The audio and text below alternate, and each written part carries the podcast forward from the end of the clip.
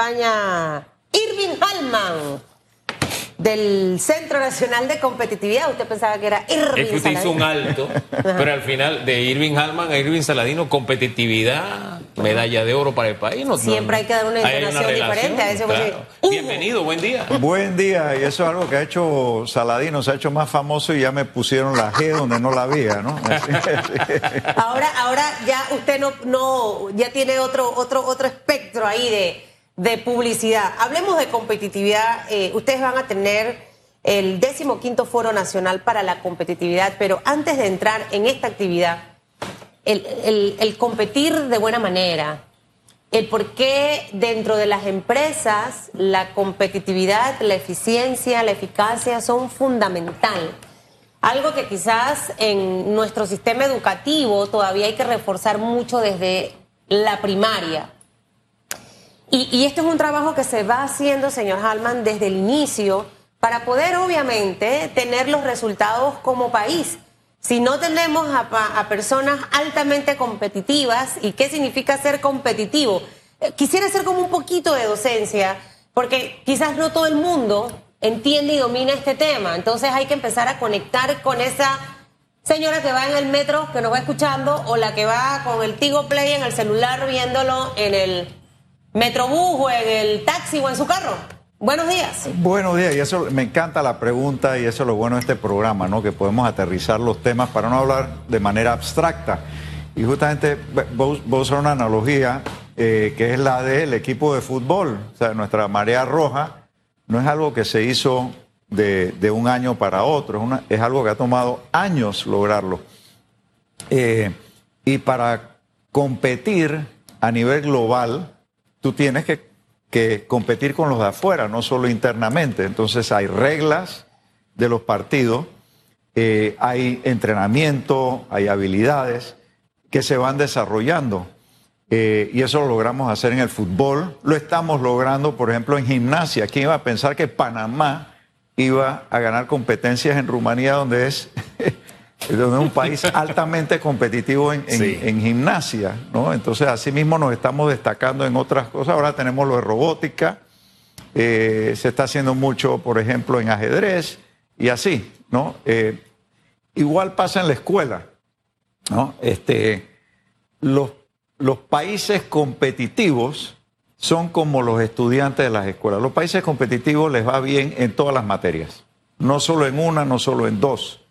Y eso es lo que buscan las empresas cuando van a ver dónde voy a invertir, eh, dónde me puedo ir mejor. Ah, ¿cuáles son las materias? Hay 10 maneras de medir los países competitivos y esos países competitivos realmente les va bien en todas las materias. Pues eso mismo aplica eh, como en los estudios a la competitividad de las empresas, como aquí lo acabas de mencionar, Susan? Fíjese que como parte del pensum académico en los Estados Unidos, hace unas cuatro décadas, hombre, estaba en su mejor momento Pelé cuando esto pasó, eh, sumaron al tema deportivo el fútbol. ¿Por qué el fútbol soccer, que, le llaman ellos, no, no, no a su fútbol, que nunca he entendido por qué llaman fútbol, ¿no? Pero en fin, nuestro fútbol, el soccer, ellos lo sumaron al pensum para lograr ajustar en su sociedad la mentalidad del trabajo en equipo, de que cada uno de nosotros juega un rol distinto, diferente, pero al final como grupo tenemos un objetivo, ¿no? Por eso usted ve estas estrellas del fútbol femenino en los Estados Unidos, eh, porque forma parte del pensum académico en la mayor parte de, de los estados. Estados Unidos no es necesariamente una potencia, nunca ha sido campeón mundial de fútbol pero tiene un juego de fútbol muy, muy singular que trata de traducir al comportamiento del joven lo que va a ser la vida, ¿no? Y al fin y al cabo se trata de eso, de competir, ¿no? De competitividad. Y sí, en fútbol hemos crecido nosotros, eso es cierto, y nos llena de orgullo, pero hay otros temas en los que siento que nos estamos quedando cortos. Y se me vino lo del fútbol, disculpe que le extienda. No, eso, no bueno, Hugo. Y, disculpe que le extienda la, la reflexión, pero es que me vino a memoria porque hace unos días se reunieron los candidatos presidenciales precisamente y el ejemplo es necesitamos más canchas de fútbol en todo el país. Sí, necesitamos más fútbol necesitamos un poquito más de todo para ser competitivos y estaban todos los candidatos. Usted en esa línea también está mirando hacia adelante también en este encuentro, ¿no? Correcto, y casualmente una de las mesas va a ver el tema de industrias creativas, eh, y eso está muy cercano a estos temas de eh, la economía que tiene que ver con la salud. O sea, el, fíjense que el sector deporte no se ha medido económicamente, pero seguro si lo medimos, cuidado que está más fuerte que muchos otros sectores. La inversión que se está haciendo en deporte es, es alta. Y por otro lado, me, encantó el ejemplo del fútbol y por qué, igual que se hizo también con la música, poner música en las escuelas son materias que apoyan a otras materias, sean extracurriculares. Y cuando tú tienes un equipo de fútbol, además de eso tienes que hacer cobertura, tienes que organizar. Entonces ahí entran los que tienen habilidades para redacción, periodismo, etcétera, para hacer la cobertura del fútbol. Tienes los que tienen habilidades para organizar las actividades que tienen que ver alrededor con, ese deporte tienes la, eh, si es de hombres, tienes las cheerleaders, si es de, si, si, si, si, es de, mujeres, bueno, tendrás las bandas con los tambores, o sea, todo lo que va alrededor de una actividad, eh, sea la que sea, crea como un, ecosistema que ayuda a la economía. Y, y justamente, eh, pues eso lo estamos midiendo en el, en el Centro Nacional de Competitividad para poder tomar decisiones de política pública, hacer nuestro diseño de qué es lo que tenemos que mejorar para eh, atender en el próximo quinquenio. Y de eso justamente se trata el foro. Queremos por primera vez, estamos aprovechando la oportunidad de, de reunir a los candidatos y sus equipos para hablar de competitividad. Así como educación no era un tema en la política. Claro. porque educación es a largo plazo. Eso en cinco años no puedo cortar cinta, así que educación no va a ser un tema. Pues educación ha quedado siendo un tema y ya el que no hable de educación y de calidad de educación no, o sea, no le está haciendo. No está en sintonía de la realidad. Exactamente. Ahora, ¿cómo medimos? Me, llama la atención en el Centro de Competitividad eh, que de hecho usted preside, ¿cómo se mide la competitividad de Panamá? O sea, ¿en base a qué elementos se hace esa medición? ¿no? En la escuela es por los resultados académicos. Eh, ahí vamos a medir al estudiante que luego va a aplicar a una beca, por ejemplo, en el tema del IFARU. ¿Cómo, cómo, cómo se mide en, un país nuestro nivel de competitividad? Ahí vendría una segunda y tercera pregunta. Eh, ¿Cómo estamos en este momento? ¿Cuáles son los números que arroja? ¿Y a dónde debemos llegar? Que creo que va a ser ese el punto de trabajo para los candidatos presidenciales. Excelente, Susan. La competitividad se mide, eh, hay un índice que es el Foro Económico Mundial, que es el más conocido, el más estandarizado a nivel global, que mide unos 140 países, eh, y ese tiene 10, 10 componentes que mide, ¿no? Eh, entre ellos, pues, la institucionalidad, las tecnologías, las habilidades, el, recurso humano, el mercado laboral, el mercado de exportación, eh, educación y así hasta, hasta 10 de ellas. Ok. Em, y ese, e, ese índice es el que ven las empresas, ven los países para decir cómo nos comparamos con el resto. Y es interesante como en cualquier cosa, si yo me quedo haciendo lo mismo y pienso que estoy bien, otros países pueden estarse entrenando mejor, invirtiendo mejor, capacitando mejor, y entonces empiezo a rezagarme. Y eso es lo que nos pasó a, nos ha pasado a Panamá. Eh, el, hecho de que tengamos todavía debilidades que, se, que persisten en habilidades, en instituciones públicas, en... Ahí estamos débiles. Ahí estamos débiles. Adaptación de, de tecnologías y mercado laboral son, cuatro, son las cuatro áreas más débiles. En habilidades que, eh, eh, para entender. Habilidades para eh, aplicar en el trabajo.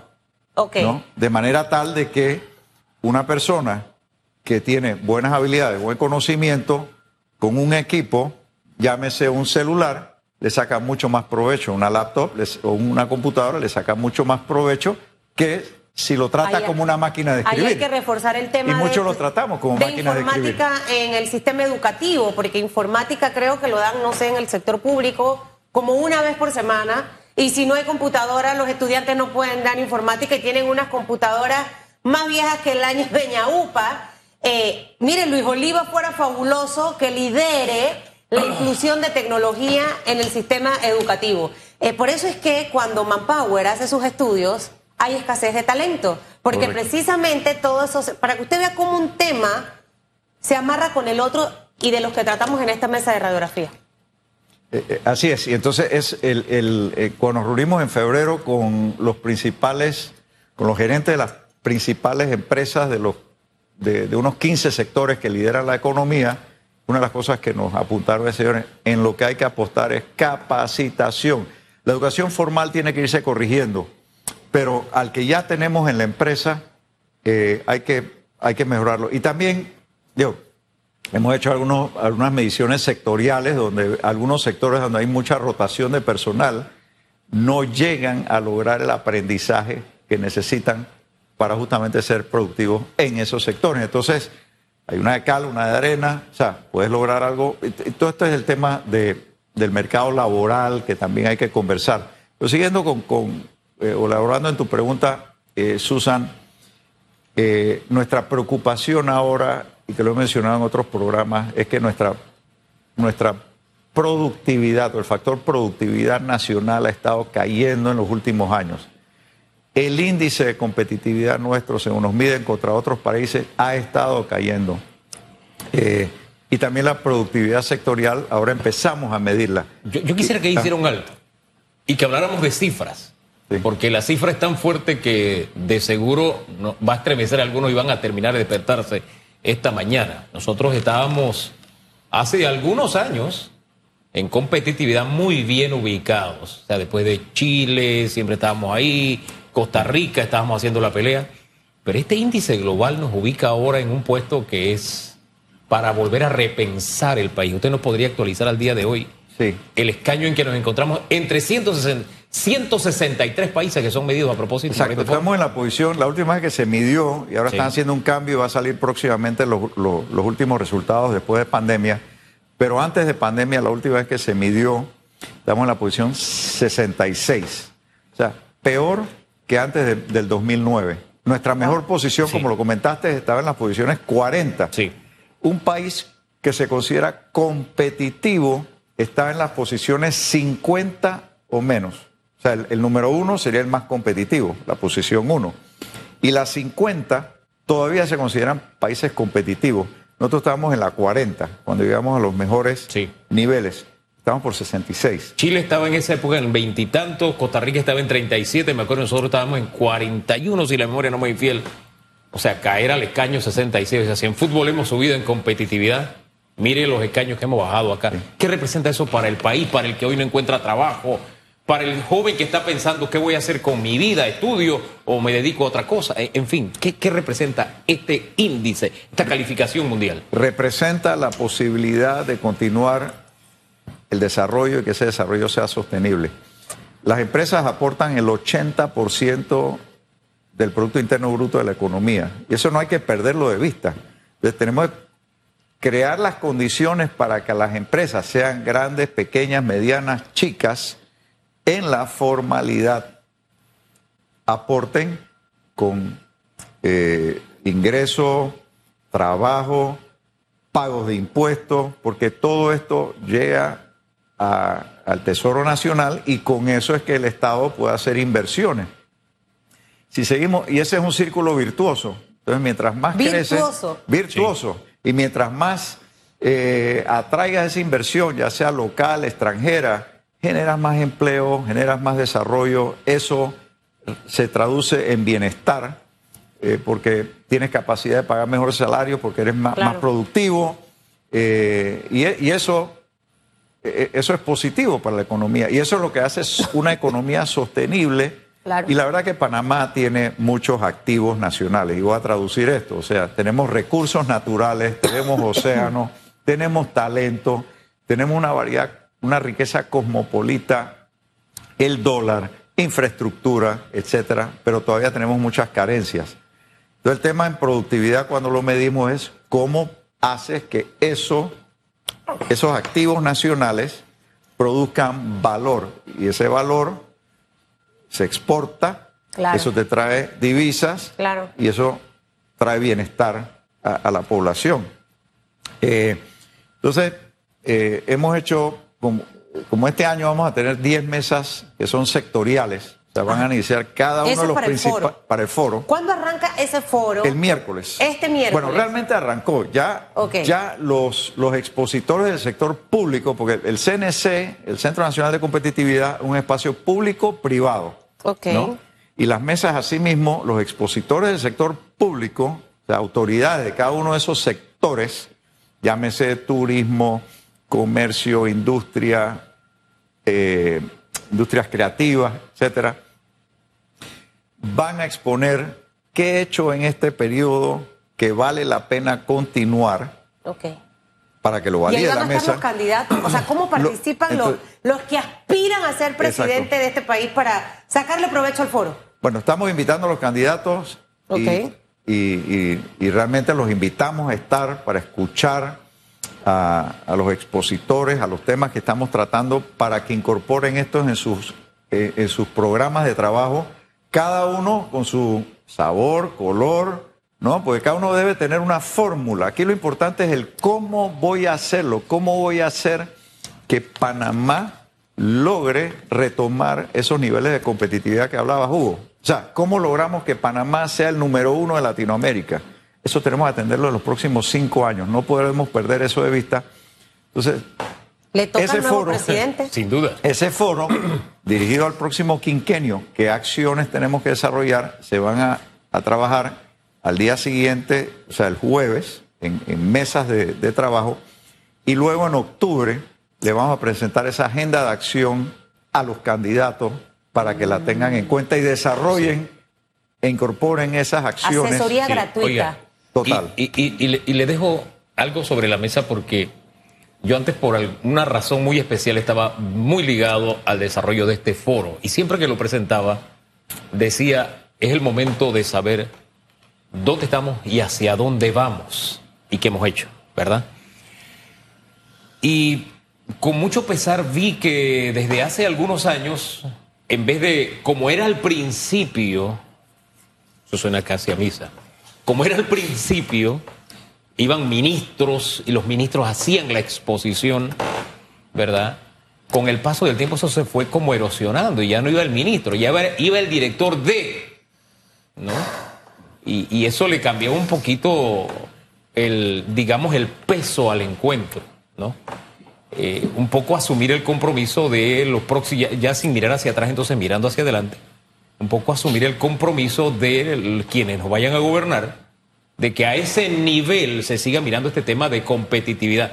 Porque aquellos polvos de disminuirle ese perfil de vamos, porque este era un encuentro todos los años en que de verdad hacíamos un balance serio.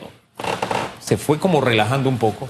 Siento que si le volvemos a dar ese nivel y lo volvemos a tomar en serio, podemos reandar lo que ya hemos caminado antes, o sea, podemos volver a subir en esa tabla. Pero tenemos que darle esa seriedad. Le insisto, se bajó un poquito el perfil de los expositores, en fin, ya no era el que iba a rendir cuenta, ya no era el ministro, era cuando había suerte iba el viceministro. En otras ocasiones iba el secretario general del ministerio tal. Entonces tú quedas, oye, pero si esto es tan importante, ¿por qué? Pero es que ya no había ese, digamos, de la parte estatal ese compromiso, porque tenían su propia agenda. Y aquí es la agenda del país, no es la agenda de nadie en especial. Yo no sé si usted piensa igual. No, pienso, igual y, y justamente por eso hicimos- y, eh, efectuamos cambios hace un par de años, hicimos cambios en los estatutos, que en la Junta de Síndicos solo pueden participar las máximas autoridades, porque es que ese diálogo tiene que darse a alto nivel. ¿no? Y, y esto ha servido para que no se considere la agenda de acción o lo que ahí se dialogue como, ah, bueno, cumplí con la formalidad, sacamos un documento y ese documento se engavetó.